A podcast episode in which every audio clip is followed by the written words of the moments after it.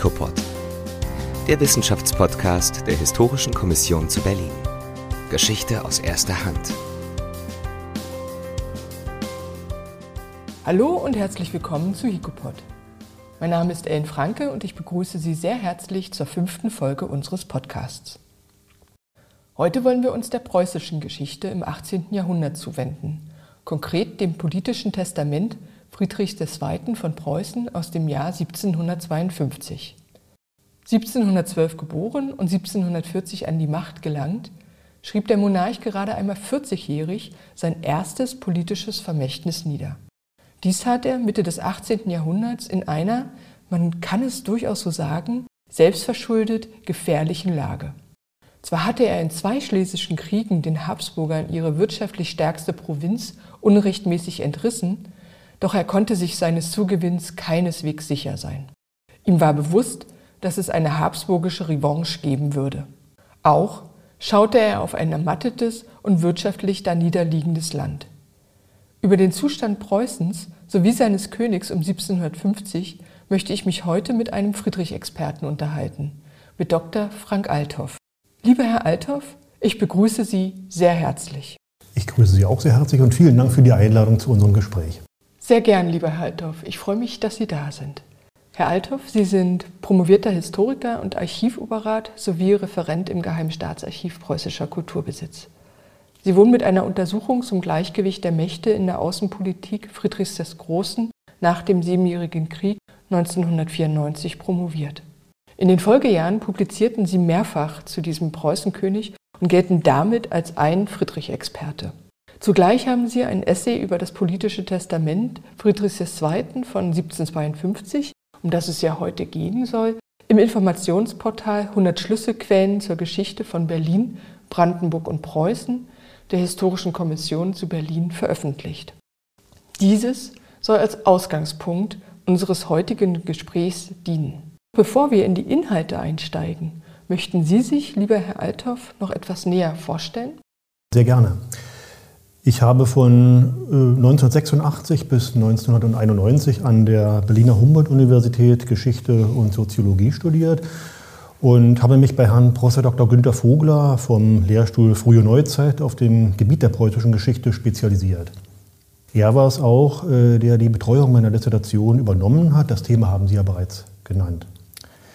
Nach 1994 habe ich dann an der politischen Korrespondenz Friedrichs des Großen gearbeitet das heißt, einem Editionsvorhaben, das den außenpolitischen Schriftwechsel des Monarchen vor allem mit seinen Kabinettsministern und Gesandten darüber hinaus mit Familienmitgliedern und weiteren Herrscherkollegen beinhaltet. Dieses Editionsvorhaben wurde in den 70er Jahren des 19. Jahrhunderts unter dem Dach der Preußischen Akademie der Wissenschaften und damals namhaften Historikern wie Johann Gustav Dreusen, Max Dunker und Heinrich von Sübel inauguriert. Das heißt in einer Zeit, in der wissenschaftliche Großvorhaben dieser Art noch als förderungswürdig galten. Der Zweite Weltkrieg und die Teilung der Archivlandschaft haben dann zu einer über 60-jährigen Unterbrechung dieser Arbeiten geführt. Nach der Vereinigung Deutschlands im Jahre 1990 waren die Bedingungen für eine Wiederaufnahme dieser Arbeiten wesentlich günstiger.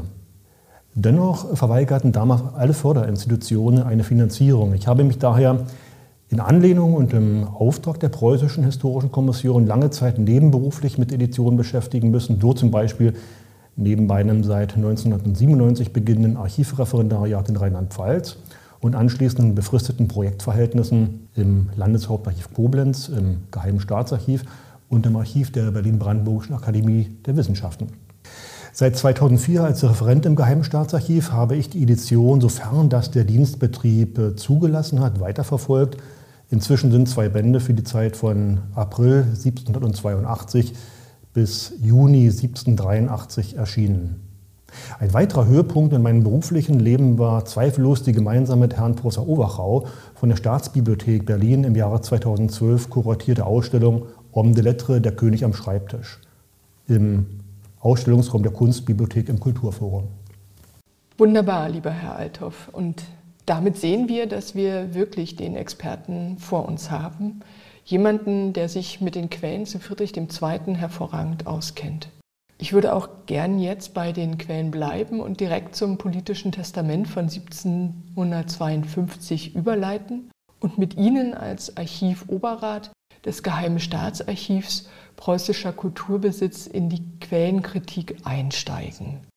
Bei dem politischen Testament von 1752 handelt es sich um politische Reflexionen des Preußenkönigs, die, so Zitat aus der Literatur, wichtige Aufschlüsse über Friedrichs Selbstverständnis als Monarch, sein Staatsverständnis und seine Regierungsmaxime geben.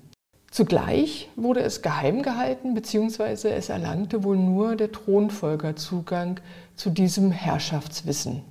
Aus diesem Grund ist das Testament auch im Bestand des Brandenburg-Preußischen Hausarchivs überliefert, das sich wiederum in ihrer Dienststelle im Geheimen Staatsarchiv preußischer Kulturbesitz befindet. Könnten Sie, lieber Herr Althoff, uns kurz Einblicke in die Provenienz geben?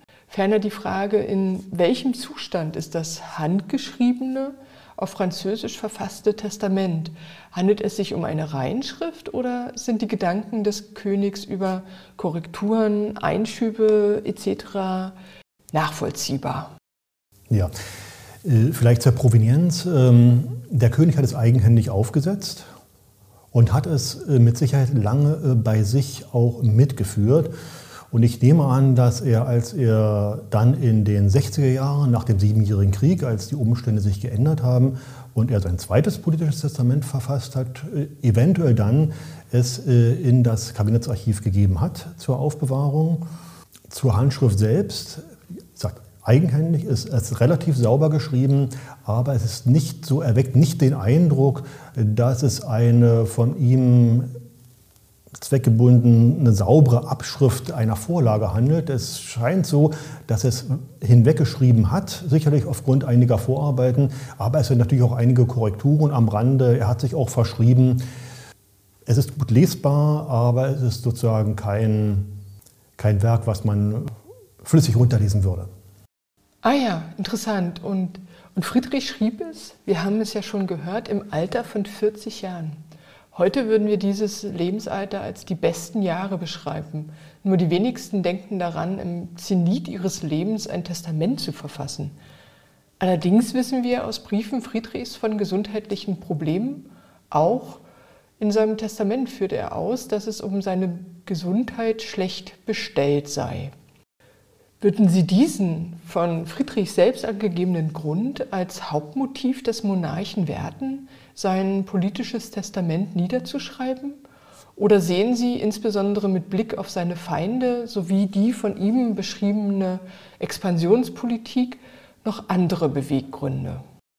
Sein Gesundheitszustand war sicherlich ein, wenngleich nicht der entscheidende Grund, im Alter von 40 Jahren sein politisches Testament zu verfassen.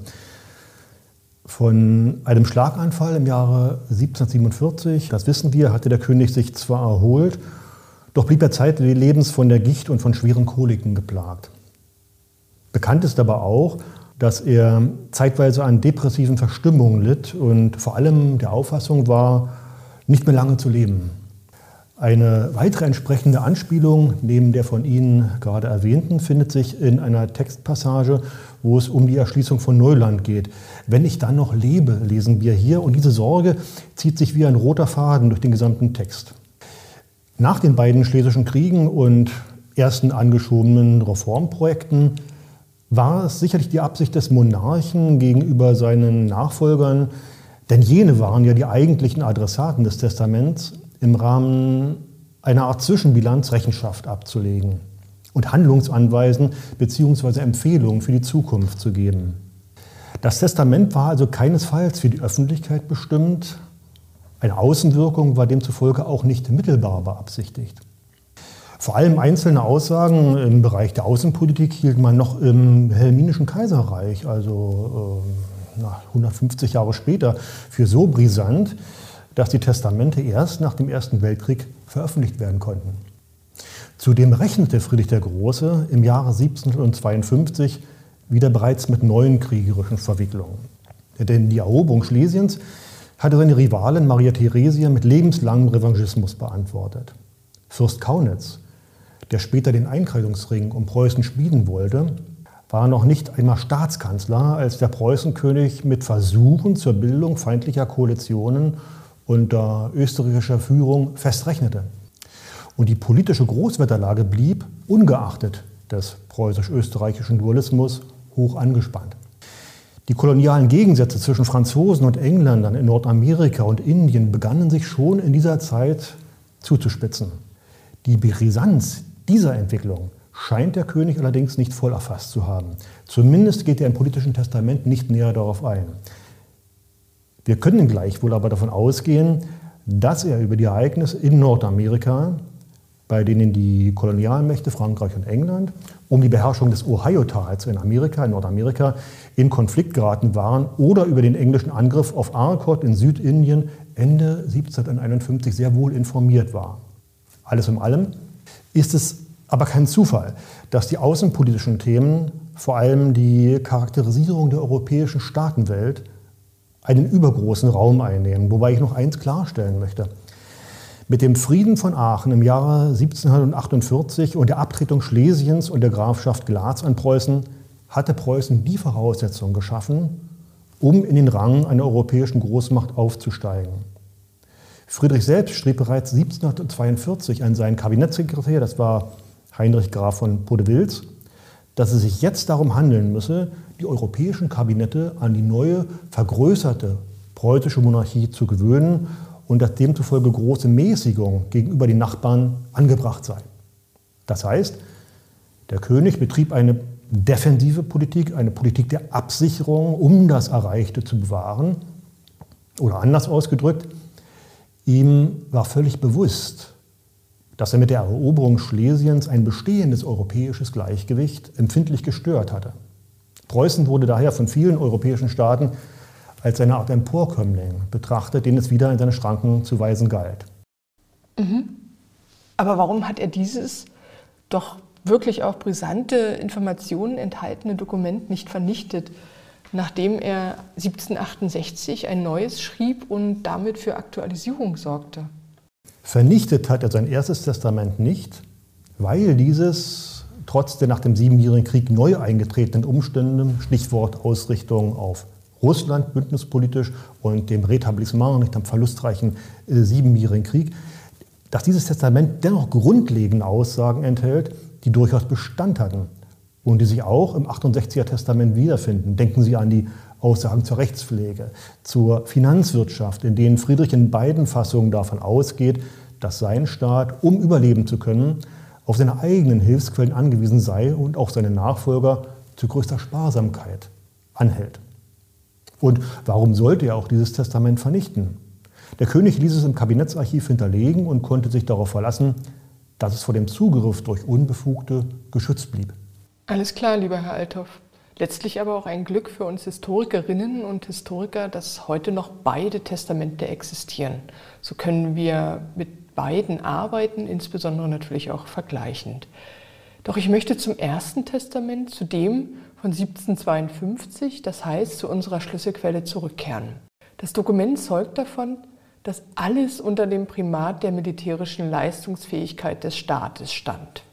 Gebetsmühlenartig betonte Friedrich, dass Finanzen, innere Regierung, Politik und Militär eng miteinander verschränkt sind, sodass nur bei rechter Ordnung des Finanzhaushalts sowie Vermehrung der materiellen und personellen Ressourcen es überhaupt gelingen würde, politische Einflussnahmen auf europäischer Bühne zu erlangen bzw. außenpolitische Erfolge zu erringen. Wobei er mit letzteren unverblümt die militärische Eroberung benachbarter Territorien, allen voran Sachsen, meinte. Wenn Sie sich, lieber Herr Althoff, die große Bedeutung des Militärs zur Verwirklichung der außenpolitischen Ziele Friedrichs vor Augen führen und seinen hochriskanten Angriff auf das habsburgische Österreich, die Entfesselung des österreichischen Erbfolgekrieges und die gewaltsame, unrechtmäßige Einverleibung Schlesiens in den bis 1752 beiden schlesischen Kriegen. Wie würden Sie den Monarchen charakterisieren? Als Kriegstreiber, als tollkühn auf Ruhm bedachten Monarchen oder als Kind seiner Zeit? In Ihrer Frage sind mehrere Aspekte miteinander vereint, auf die ich vielleicht Reihenfolge nach eingehen möchte. Man muss sich, glaube ich, zunächst einmal die Ausgangslage dieses Staates vor Augen führen. Denn viele Staaten Mittel- und Westeuropas standen ab der zweiten Hälfte des 17. Jahrhunderts unter einem verstärkten Anpassungsdruck.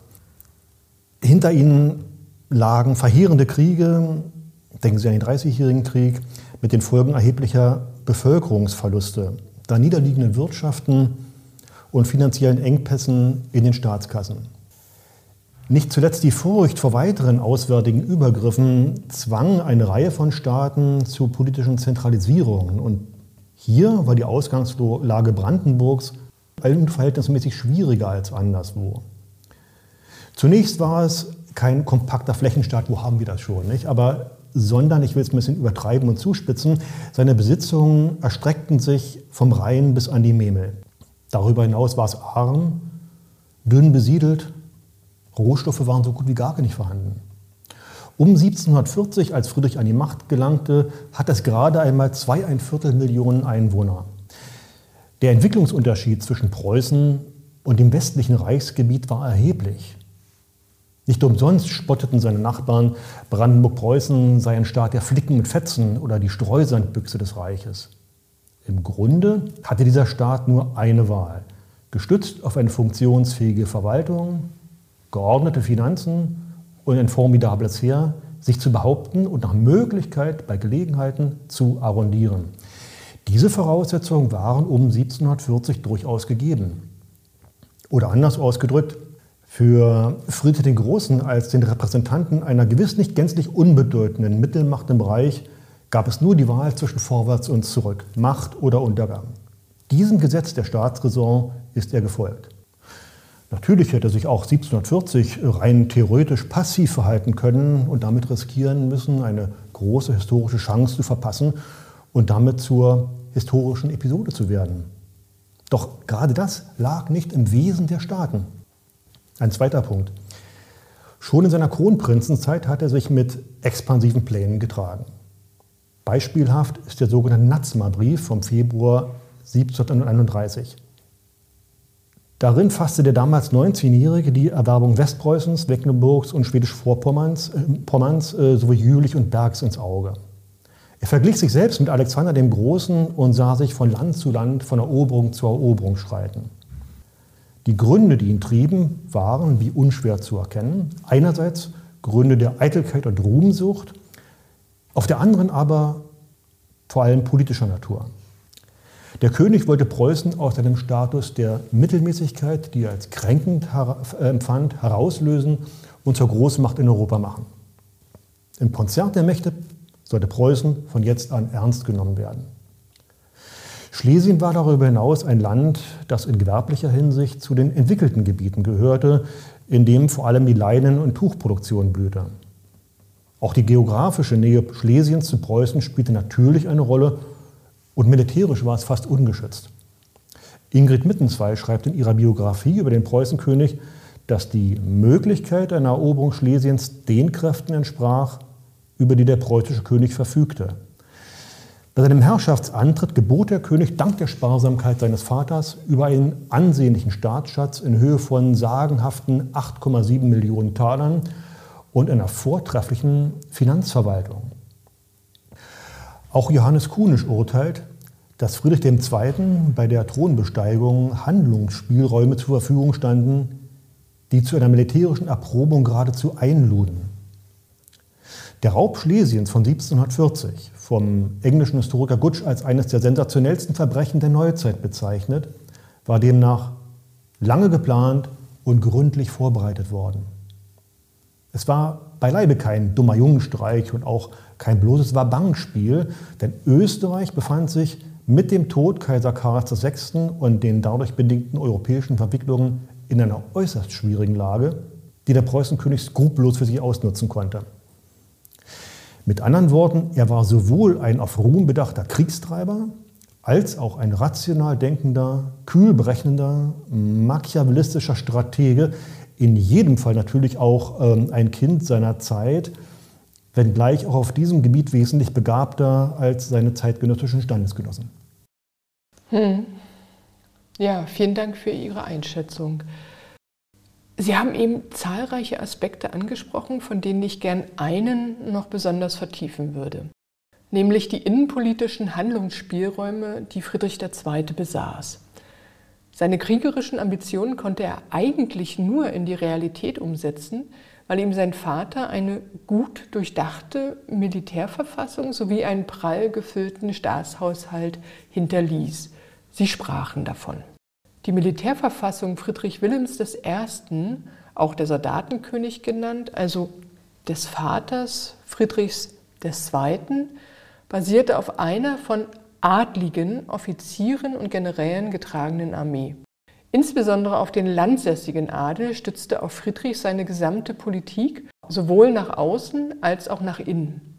Indem er dem einheimischen Adel hohe und wichtige Ämter sowohl im Militär als auch im Zivildienst zuwies, festigte er dessen Stellung als, wie er selbst in seinem Testament von 1752 schreibt, Säulen des Staates. Muss der in der älteren Forschung als aufgeklärter Fürst, glorifizierte Monarch, auch angesichts dieser Verfestigung der alten Stände-Hierarchie nicht als konservativ und rückwärtsgewandt beschrieben werden?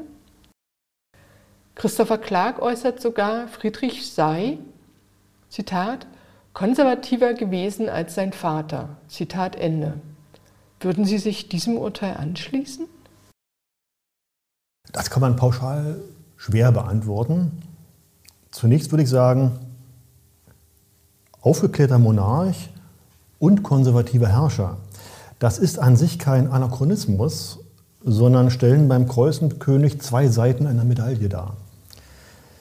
Als aufgeklärter Monarch überraschte er Europa 1740 nach seinem Regierungsantritt mit seinem Reformprogramm, mit seinen aufgeklärten Ideen und Toleranzedikten. Ich nenne noch mal kurz die Stichworte: Abschaffung der Folter, Toleranzedikt, Beseitigung der Zäsur für den nichtpolitischen Teil der Zeitungen, die Neugründung der Akademie der Wissenschaften, die Bildung des Ministeriums für Handel und Gewerbe, die Politik der Binnenkolonisation, die in zwei Etappen verlaufende Justizreform und nach 1763 zumindest der Versuch der Beseitigung der Leibeigenschaft in Pommern.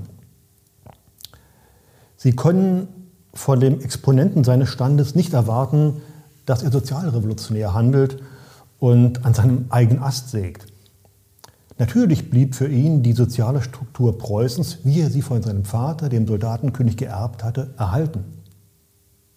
An der Spitze der Gesellschaftspyramide stand unangefochten der König, dann folgte der Adel, in Preußen genannt das Junkertum. Der Adel stellte den Nachwuchs für die höheren militärischen und zivilen Ämter. In ihm sah der König seine gesellschaftliche Machtbasis. Der Adel genoss absolute Privilegien. Andererseits nahm der König ihm jedes ständische Mitspracherecht und zwang ihn unnachsichtig zum Dienst am Staate. Der folgende stand, die Bürger in den Städten hatten sich um Handel und Gewerbe zu kümmern. Sie zahlten Steuern, waren aber vom Wehrdienst befreit. Zum untersten Stand gehörten die Bauern, von denen ungefähr die Hälfte auf den adeligen Rittergütern arbeitete. Die andere waren auf den Domänen vor junkerlicher Willkür durch den König geschützt. Der König hat es mehrfach geäußert, dass der Adel, um seine Aufgaben als Führungselite zu erfüllen, nicht nur geschützt, sondern auch in seinem Besitzstand konsolidiert und seine Standesrechte gesichert werden müssen. Er hat durch Verordnung verhindern können, dass zum Beispiel der zunehmend verarmte Adel, der ja in bürgerlichen Berufen gar nicht tätig werden konnte und durfte, seine Güter an bürgerliche Interessenten veräußerte. Denn der Grundbesitz musste aus der Perspektive des Königs die materielle Macht des Adels bleiben. Als Alternative bot sich daher an, dass, dass sich der Landadel verstaatlichte bzw. große Teile sich in einen Militäradel umwandelten. Die Folge davon war, dass nur noch ein Teil des Adels landverwurzelt blieb, während der größte Teil vom Militärdienst oder staatlichen Ämtern lebte. Bei Nobilitierungen bürgerlicher Aufsteiger hingegen hielt sich der König sehr zurück. sodass kein Amtsadel wie in Frankreich, also eine Noblesse d'Europe, entstehen konnte. So konservierte der König die sozialen Verhältnisse, obwohl sie seinen Prinzipien aufgeklärter Rationalität entgegenstanden. Die Frage, die er sich in seiner Abhandlung über die Erziehung allerdings 1769 stellte, nämlich die entscheidende Frage, sollte es wirklich so sein, dass die Geburt über Leistung und Verdienst obsiegen? Das war im Grunde die Kernfrage, an der nicht nur ein Friedrich der Große, sondern übrigens auch ein Josef II. am Ende scheitern sollten. So blieben, um noch einmal Johannes Kunisch zu zitieren, die Reformbemühungen des Königs ohne Durchschlagskraft auf die realen Verhältnisse. Sie waren von der Befürchtung geleitet, dass eine konsequente Umsetzung aufklärerischer Prinzipien zum Zusammenbruch einer Staats- und Wirtschaftsordnung führen musste, in der der Adel nun einmal eine tragende Rolle spielte. Sehen Sie, jetzt muss ich doch noch mal etwas in die Zukunft äh, gehen. Als französische Materialisten und Spätaufklärer in den 70er Jahren in ihrer radikalen Kritik an den gesellschaftlichen Missständen weder vor Adel noch Thron halt machen sollten, hielt der König dem Verfasser eines Essays über die Vorurteile entgegen, jetzt so allgemein zitiert, der Geburt nicht geben, was ihr zusteht, ist nicht das Ergebnis einer philosophischen Freiheit, sondern einer bürgerlichen und lächerlichen Eitelkeit. Man kann das durchaus als konservativ bezeichnen. Aber der König, der sich als oberster Repräsentant seines Staates persönlich angegriffen fühlte, vermeinte, keine andere Wahl zu haben, als mit einer hochpolemischen Gegenschrift zurückzuschlagen. Und ich bin der Überzeugung, sein Vater hätte in diesem Fall noch ganz anders reagiert. Dann, dann bleiben wir doch gleich nochmal beim Vater und gehen zurück zu den innenpolitischen Handlungsspielräumen. Einerseits war der Staatshaushalt, wir haben es gehört, gut gefüllt. Andererseits wissen wir aber aus der Wirtschaftsgeschichtsforschung, dass das Königreich Preußen bei der Thronbesteigung Friedrichs 1740 in annähernd allen Bereichen der Wirtschaft rückständig war. Und dies nicht nur im europäischen Vergleich, sondern auch in Relation zu anderen Territorien des Heiligen Römischen Reiches. Dies vor Augen lesen wir jedoch im Testament von 1752, er, der Monarch, wolle seinem Nachfolger den Weg weisen und ihm Ratschläge an die Hand geben, wie Preußen zu einem, Zitat, der bevölkerungsreichsten und blühendsten, Zitat Ende, Staaten Europas entwickelt werden kann. Müssen wir, wenn Friedrich von Superlativen spricht, Stichwort blühendster Staat, mit Blick auf die tatsächlichen Wirtschaftszahlen nicht fragen, ob er sich was vormacht? Zumal er selbst schreibt, dass die Liste der fehlenden Manufakturen umfangreicher sei, als man denkt. Wie werten Sie vor dem Hintergrund der begrenzten materiellen Ressourcen des Landes die kühnen außenpolitischen Ziele des Preußenkönigs? Nicht nur das politische Testament von 1752, auch das Folgen, also beide Testamente belegen meiner Ansicht nach sehr eindrucksvoll, wie genau und auch problembewusst der König seine Finanzlage und das Wirtschaftspotenzial seines Landes einschätzte. Die Formulierung, seinen Staat zu einem der bevölkerungsreichsten und blühendsten von Europa zu machen, war ohne Frage eine Vision. Eine Verheißung für seine Nachfolger, die bereits die langfristigen Folgen seiner eigenen Wirtschaftspolitik mit einspeiste um nochmal die Stichworte zu nennen, Förderung von Handel und Gewerbe, Peuplierungspolitik, das heißt Werben von Fachkräften überall in Europa und deren Ansiedlung in eigens für sie gegründeten Kolonistendörfern, Trockenlegung von Oder, Netze und Wartebruch und dadurch Schaffung dreier neuer Provinzen ohne einen Schwertstreich vollzogen zu haben. Die Kanalbauten, die nicht unproblematische Politik der Schutzzölle, insbesondere bei neu errichteten Fabriken und Manufakturen, von denen es natürlich noch viel zu wenige in Preußen gab, da haben Sie recht. Nach meinen Eindrücken kannte und benannte der König sehr genau die Defizite. Und darum betrieb er mit allen Mitteln eine Politik der Einnahmensteigerung. Der Wohlstand des Landes war ein wichtiges Ziel und dennoch eher zweitrangig. Primäres Ziel, so liest man in beiden politischen Testamenten, war es, einen Staatsschatz anzusparen, um für weitere kriegerische Konflikte gerüstet zu sein. Doch was die kühnen außenpolitischen Ziele des Königs anbelangt, äh, die Sie angesprochen haben, nach 1745, soweit ich das überblicke, war daran keineswegs zu denken. Der erste und zweite Schlesische Krieg waren im Vergleich zum Siebenjährigen Krieg, überspitzt ausgedrückt, kurze, handstreichartige Unternehmen. Ein ressourcenarmes Land wie Preußen konnte sich eigentlich zu dieser Zeit keine längeren bewaffneten Auseinandersetzungen leisten. Die politischen Träumereien im politischen Testament von 1752, auf die Sie anspielen, und darin werden ganz explizit die Erwerbung oder Eroberung Sachsens, Westpreußens und Schwedisch-Pommerns vom König genannt, waren Ziele der Arrondierung und Expansion, die nur unter außergewöhnlichen Umständen zu verwirklichen waren, die der König aber ganz genau konkret benannte. Aber keine einzige, kein einziger dieser Umstände ist in der Folgezeit und schon gar nicht 1756 im Vorfeld des Siebenjährigen Krieges eingetreten. Hier erkennt man wieder einmal mehr, dass die Testamente in erster Linie als ein Leitfaden für seine Nachfolger gedacht waren. Denn nur scheinbar handelt der König im August 1756 mit seinem Einmarsch in Sachsen nach dem im politischen Testament von 1752 beschriebenen Fahrplan. In Wahrheit war es ein Präventivschlag, um den feindlichen Einkreisungsring, der gegenüber Preußen offensive Ziele verfolgte und dem Sachsen angehörte, zu sprengen. Wie wir wissen, mit einer gehörigen Portion Glück ist dies dem Marquis de Brandenburg, wie er von seinen Gegnern spöttisch genannt wurde, am Ende auch gelungen. Ja, vielen Dank, lieber Herr Althoff, für Ihre Ausführungen, die Einblicke in Ihre fundierten Quellenkenntnisse sowie in Ihre Einschätzung des doch ambivalenten, ja janusköpfigen Herrschers bieten. Sie plädieren für eine differenzierte Herangehensweise an dieses Ego-Dokument. Einerseits finden wir im Testament durchaus realistische Bewertungen der tatsächlichen Lage seines Landes um 1750, andererseits aber auch Träumereien, die sie Visionen nannten. Aber, und dies wurde im Gespräch, wie ich finde, besonders deutlich, Friedrich II. war wohl einer der widersprüchlichsten Monarchen des 18. Jahrhunderts. Er brach nicht nur viele Erwartungen seiner Zeitgenossen, Vielmehr agierte er in einem Bewusstsein beschränkter wirtschaftlicher und personeller Ressourcen, doch ich würde es sagen kriegerischer als andere Herrscher.